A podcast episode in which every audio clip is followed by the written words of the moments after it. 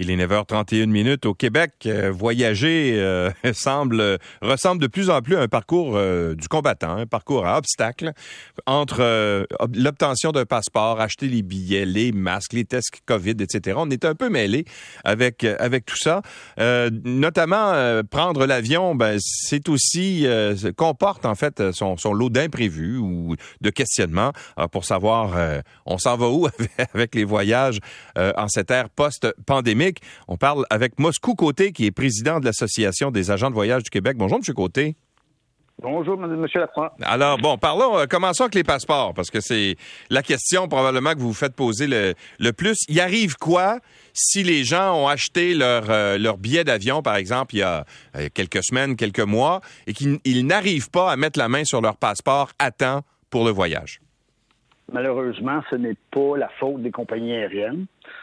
Euh, donc voilà, donc euh, ils vont perdre leur argent s'ils ne réussissent pas à obtenir leur passeport. Euh, au gouvernement, au mois de mars, ils disaient que ce serait 20 jours de délai. Ensuite, ils ont dit on va mettre les passeports pour tous ceux qui partent à moins de 24-48 heures. Ce qui, comme, obligeait les gens à acheter un billet d'avion qui partait dans 24-48 heures. Hein. Et là, le gouvernement a dit ben non, mais c'est à vous à ne pas acheter votre voyage avant d'avoir eu votre passeport. Oui, mais vous n'alliez pas le mettre si j'avais pas un document qui disait que je pars dans 24 heures. Ben oui. Là, ça. Là, là, ça marche plus. Alors, mais est-ce qu'il y, a possibilité de prendre euh, une assurance annulation? Ça existe, ça, les assurances annulation? Alors, plusieurs forfaitistes offrent des, euh, des assurances. Ça varie entre 50 et 150 dollars, dépendant de, ce, que, ce qui est couvert. Et ça va permettre jusqu'à trois jours, dans la majorité des cas, euh, certains cas jusqu'à trois heures avant le départ, d'annuler et de se faire créditer la valeur du voyage dans un crédit voyage bon pour un an.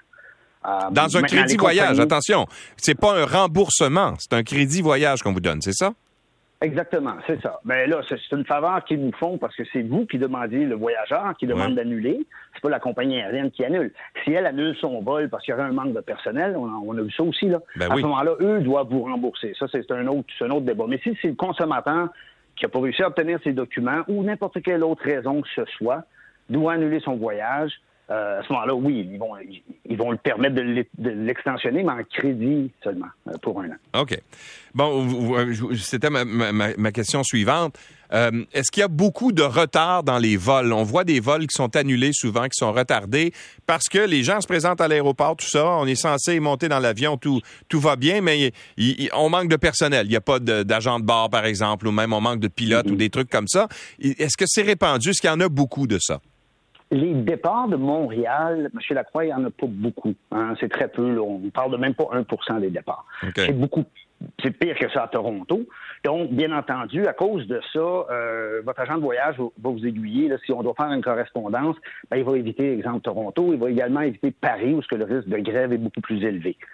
Donc, c'est calculable, c'est gérable. Par contre, euh, avant, on disait arriver une heure avant, pour les vols domestiques. On recommande trois heures pour les vols internationaux. Maintenant, on oublie tout ça. C'est trois heures minimum, peu importe où ce qu'on va, pour s'assurer d'être là à temps, d'avoir fait son enregistrement, d'avoir fait la sécurité, de se présenter à la barrière et de pouvoir embarquer. Pourquoi? Parce que les procédures sont plus longues. Il y a, moins de personnel, donc euh, ça se peut que, par exemple, l'enregistrement des bagages ou tout ça, ça prenne plus de temps, c'est ça?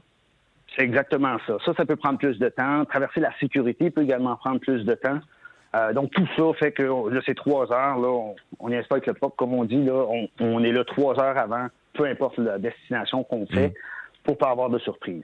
Au pire, on attend une heure de trop. C'est pas la fin du monde. Si on attend une heure de trop que de perdre 1000 pièces parce qu'on est arrivé cinq minutes trop tard. Exactement. Bon, les masques maintenant, est-ce que euh, c'est toujours obligatoire dans les avions? Là? Ça change pas, hein? Tous les vols internationaux du Canada, et pratiquement dans le monde aussi, euh, c'est les masques obligatoires. Les vols domestiques en Europe, maintenant, il n'y a plus besoin d'avoir les masques. Donc, si on ferait exemple un Montréal, euh, la partie Amsterdam, Düsseldorf va être beaucoup plus plaisante. La partie Montréal, Amsterdam, on va avoir le masque. Même si c'est une compagnie française, mettons qu'on voyage sur Air France entre euh, Montréal et Paris, il faut porter le masque. Oui, c'est ça. Quand on parle de vols internationaux, on parle d'entente bilatérale entre deux pays. Donc, il faudrait que les deux pays soient d'accord. Il n'y en a pas beaucoup qui le permettent au niveau des vols internationaux. Le domestique, c'est géré dans chaque pays. Le Canada exige quand même le masque pour les vols domestiques, mais ce n'est pas le cas dans la communauté européenne. OK. Et, dans, évidemment, l'aéroport, les aéroports sont de juridiction fédérale. Le fédéral n'a pas levé, je pense, le port du masque, hein? Pour le moment, c'est toujours obligatoire. Ce qu'ils ont levé, c'est le fait qu'on était obligé avant d'être vacciné pour même rentrer dans l'aéroport. Alors là, c'est plus nécessaire à ce moment-ci. Par contre, juste comprendre, les gens disent Ah, je peux voyager même si je suis pas vacciné. Oui, vous pouvez quitter, vous pouvez prendre l'avion, mais au retour, vous allez être euh, euh, en quarantaine pour 14 jours avec un test à l'arrivée, un test 8 jours après. Ah oui, hein? OK. Donc, quand on revient, même si dans l'avion, on n'a pas besoin d'être vacciné, ce n'est plus obligatoire. Quand on rentre au Canada, si on n'est pas vacciné, il faut se mettre en quarantaine absolument. Voilà. Donc, quelqu'un qui dit je vais aller une semaine à Cuba, ben, c'est parfait. soit, euh, s'il est vacciné, c'est parfait, il va, il revient, puis il n'y a, pas de problème. Mais s'il n'est pas vacciné, il va falloir qu'il planifie trois semaines de vacances, parce qu'il va falloir qu'il fasse une quarantaine stricte de chez, lui pour deux semaines au retour. Et est-ce que les, euh, les, fameux tests COVID, les fameux tests PCR qu'on nous a obligés à passer pendant, pendant longtemps, euh, est-ce que c'est encore nécessaire? Est-ce qu'il faut, il, faut absolument passer un test pour rentrer au pays maintenant? Pour ceux qui sont vaccinés, il n'y a plus aucun test, M. Lacroix, ça, c'est pas un problème. Ceux qui ne sont pas vaccinés doivent passer un test, mais ça peut être un test antigénique de moins de 24 heures avant de prendre l'avion au retour. OK. Alors, euh, donc, ça, ça c'est, un peu allégé, mais il y a encore euh, certaines dispositions à, ce niveau-là. Les, les, les, euh, les, tarifs de billets d'avion, par exemple, est-ce que ça a commencé à augmenter? Parce que, tu sais, on, on, on, paye le carburant à peu près deux fois plus cher qu'on le payait l'année passée. En ce moment, pour nos voitures, j'imagine que pour le kérosène des avions, c'est un peu la même chose. Même si je sais, je sais par contre que les compagnies aériennes, généralement, vont euh, passer des ententes annuelles pour le, pour le coût de, de leur carburant, n'est-ce pas? Est-ce qu'il y a des augmentations qui sont liées à ça, sur le coût des billets? Oui, la composante là, carburant dans le billet d'avion est quand même importante, mais c'est pas 100% du prix, hein, c'est environ 30-35% Donc, une augmentation du, carburant va augmenter les tarifs. Par contre, l'avion ne peut pas partir vide. Donc, c'est toujours l'offre et la demande qui va dicter le prix. Euh, parce que c'est mieux d'avoir un passager sur lequel tu fais 100 qu'avoir un siège vide sur lequel tu ne fais pas 700 pantoute. Donc, à cause de ça, c'est l'offre et la demande qui va dicter les prix. Cette année, on est environ à 75% de la capacité euh, passager de euh, pré-COVID, de 2019. Euh, des routes Montréal-Paris, on a trois, quatre vols par jour au lieu d'en avoir sept. Donc, si vous comprenez, c'est sûr qu'il va y avoir moins d'offres quand la demande est là. Là, avec la baisse de l'achalandage des réservations liées au, problème des transports qu'on parlait tantôt, il est possible qu'on voit même les prix légèrement baisser. Mais euh, pour le moment, on a des destinations qui sont un peu plus chères que ce qu'on voyait pré-COVID. Mais somme toute, là, on parle de peut-être 10 ah, c'est sur un voyage de 1200 on parle de 120 de plus. C'est 120 mais c'est hmm. quand même juste 120 pour quelqu'un qui allait déjà dépenser 1200 pour un voyage. L'autre possibilité, c'est de réduire peut-être la catégorie d'hôtel. Au lieu d'aller d'un 5 étoiles, on prend un 4 étoiles et demi. Et à ce moment-là, on va rentrer dans les mêmes budgets qu'on avait planifiés. Bon. C'est quoi les destinations les plus populaires en ce moment? Les, les gens qui partent du Canada parce qu'ils n'ont pas voyagé pendant un certain temps, ils vont où? Est-ce que c'est davantage les destinations du Sud? Est-ce que c'est l'Europe? Qu'est-ce qui est, euh, euh, qui est le plus en demande en ce moment? normalement, dans une situation pré-COVID, l'Europe serait à peu près moitié-moitié avec le Sud.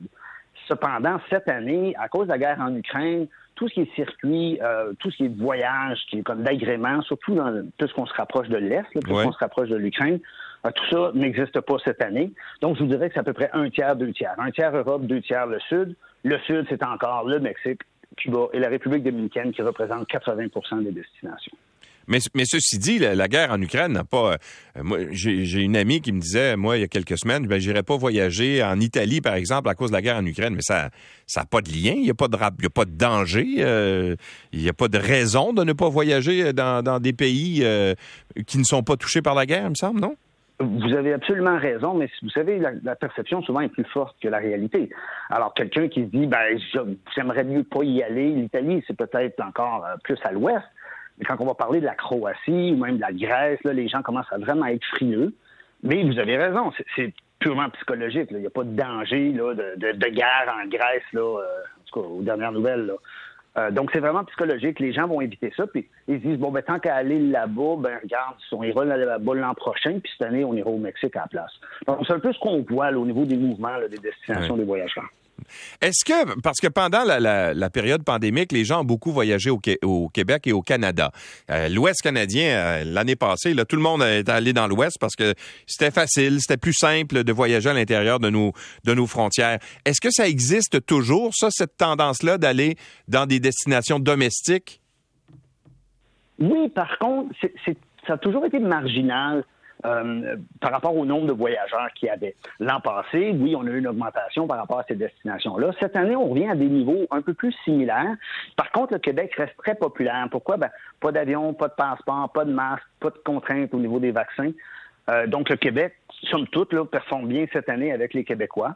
Euh, L'Ouest canadien, par exemple, on a un peu de laissé au profit des destinations internationales. Maintenant qu'on peut y aller, les gens avaient, dans le fond, hâte de retourner à ces places-là.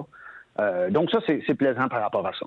Est-ce que le fameux 500 dollars de, euh, de, François Bonnardel, là, qui, est en vigueur, je pense, depuis le 1er juin pour des euh, vols domestiques dans les régions, est-ce que ça, vous, vous, en entendez parler, ça? Est-ce que ça vous est demandé?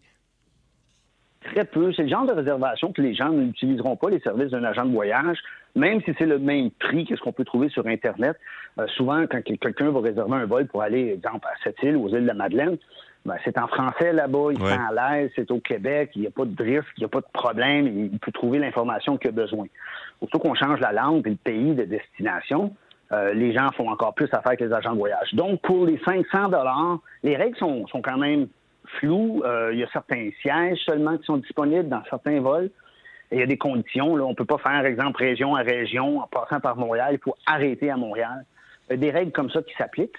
Mais les, euh, c'est pas le genre de de réservation qui, est faite par les agents de voyage. Et je vais terminer avec les croisières. Je sais que c'est très populaire auprès des, des, agences de voyage. En fait, vous en avez, vous avez une clientèle assez bien établie là-dessus. On a eu toutes sortes, euh, comment dire, de, problèmes avec la, pandémie. Euh, autant en début de pandémie il y a deux ans que euh, ben, au début de l'été avec de, l'hiver, pardon, avec la, la nouvelle vague d'Omicron, etc. Il y avait eu beaucoup d'éclosions. Est-ce que ça a repris euh, les croisières, euh, l'industrie des croisières? Est-ce que ça, les gens s'y intéressent à nouveau s'ils ont une certaine crainte? On est revenu, somme toute, au niveau qu'on avait pré-pandémique, M. Lacroix. Il faut comprendre que l'offre de croisière euh, mondiale, c'est entre 5 et 10% de l'offre touristique globale. Donc, en termes de dollars, c'est plusieurs centaines de milliards de dollars, on est d'accord, mais, mais ça reste seulement 5 à 10 euh, du total des dépenses touristiques. Donc oui, c'est revenu, mais même si c'était 10% de moins, on parlerait d'un demi, de 1 de différence au niveau des revenus, somme toute, sur les dépenses touristiques globales. Hmm. Euh, mais il y a des conditions additionnelles par rapport à certaines compagnies de croisière. Votre agent de voyage va pouvoir vous aiguiller là-dessus également. Est-ce que vous iriez, vous, en croisière? En ce moment? J'y suis. Euh, oui, j'irais a pas de problème euh, par rapport à ça. Euh, vous savez, c'est c'est pas la, même réalité qu'on avait avant. Euh, les buffets, exemple, il y a des, maintenant des plexiglas où mm. on donne nos assiettes et eux nous servent. donc, on plus soi-même. Il y a des tests qui sont faits régulièrement euh, d'équipage, bien sûr, et tous les passagers présentant le moindre symptôme. donc, somme toute, là, la, situation est prise au sérieux. Les vaccins sont également obligatoires pour les croisières il n'y a pas d'exception dans le cas des croisières, comme on a vu au niveau des compagnies aériennes. Monsieur Côté, merci beaucoup. Bon voyage. Euh, je ne sais pas si vous y allez bientôt. Euh, les agents de voyage, euh, l'été, ça doit, ça doit rester à la maison un peu, s'occuper de leurs affaires, non? Oui, c'est une des rares périodes qu'on peut voyager un peu plus facilement. Ah, OK. Mais on est là-dedans, pas pour l'argent, on est là-dedans par passion. Ben oui, vous allez où, là? Votre prochaine destination, c'est quoi? prochaine destination, je m'en vais en France à la fin août. Ah, bon, ben, bon voyage. Merci. Merci, M. Côté. Bonne journée. À vous aussi. Moscou Côté est président de l'Association des agents de voyage du Québec. Tiens, j'ai envie de vous poser la question à vous. Est-ce que vous avez envie de recommencer à voyager? Est-ce que ben, tout ce qui, se, ce, qui, ce qui se pose comme problème, par exemple les embûches des passeports, les masques, etc., est-ce que ça vous freine dans vos envies de voyager? Et avez-vous des voyages prévus cet été? Est-ce que vous restez au Québec? Est-ce que vous allez ailleurs? Est-ce que la crainte de voyager est levée avec la levée de la pandémie? Je vous pose la question tout de suite après la pause. 514-790-9850, 1877-790-9850. Restez là.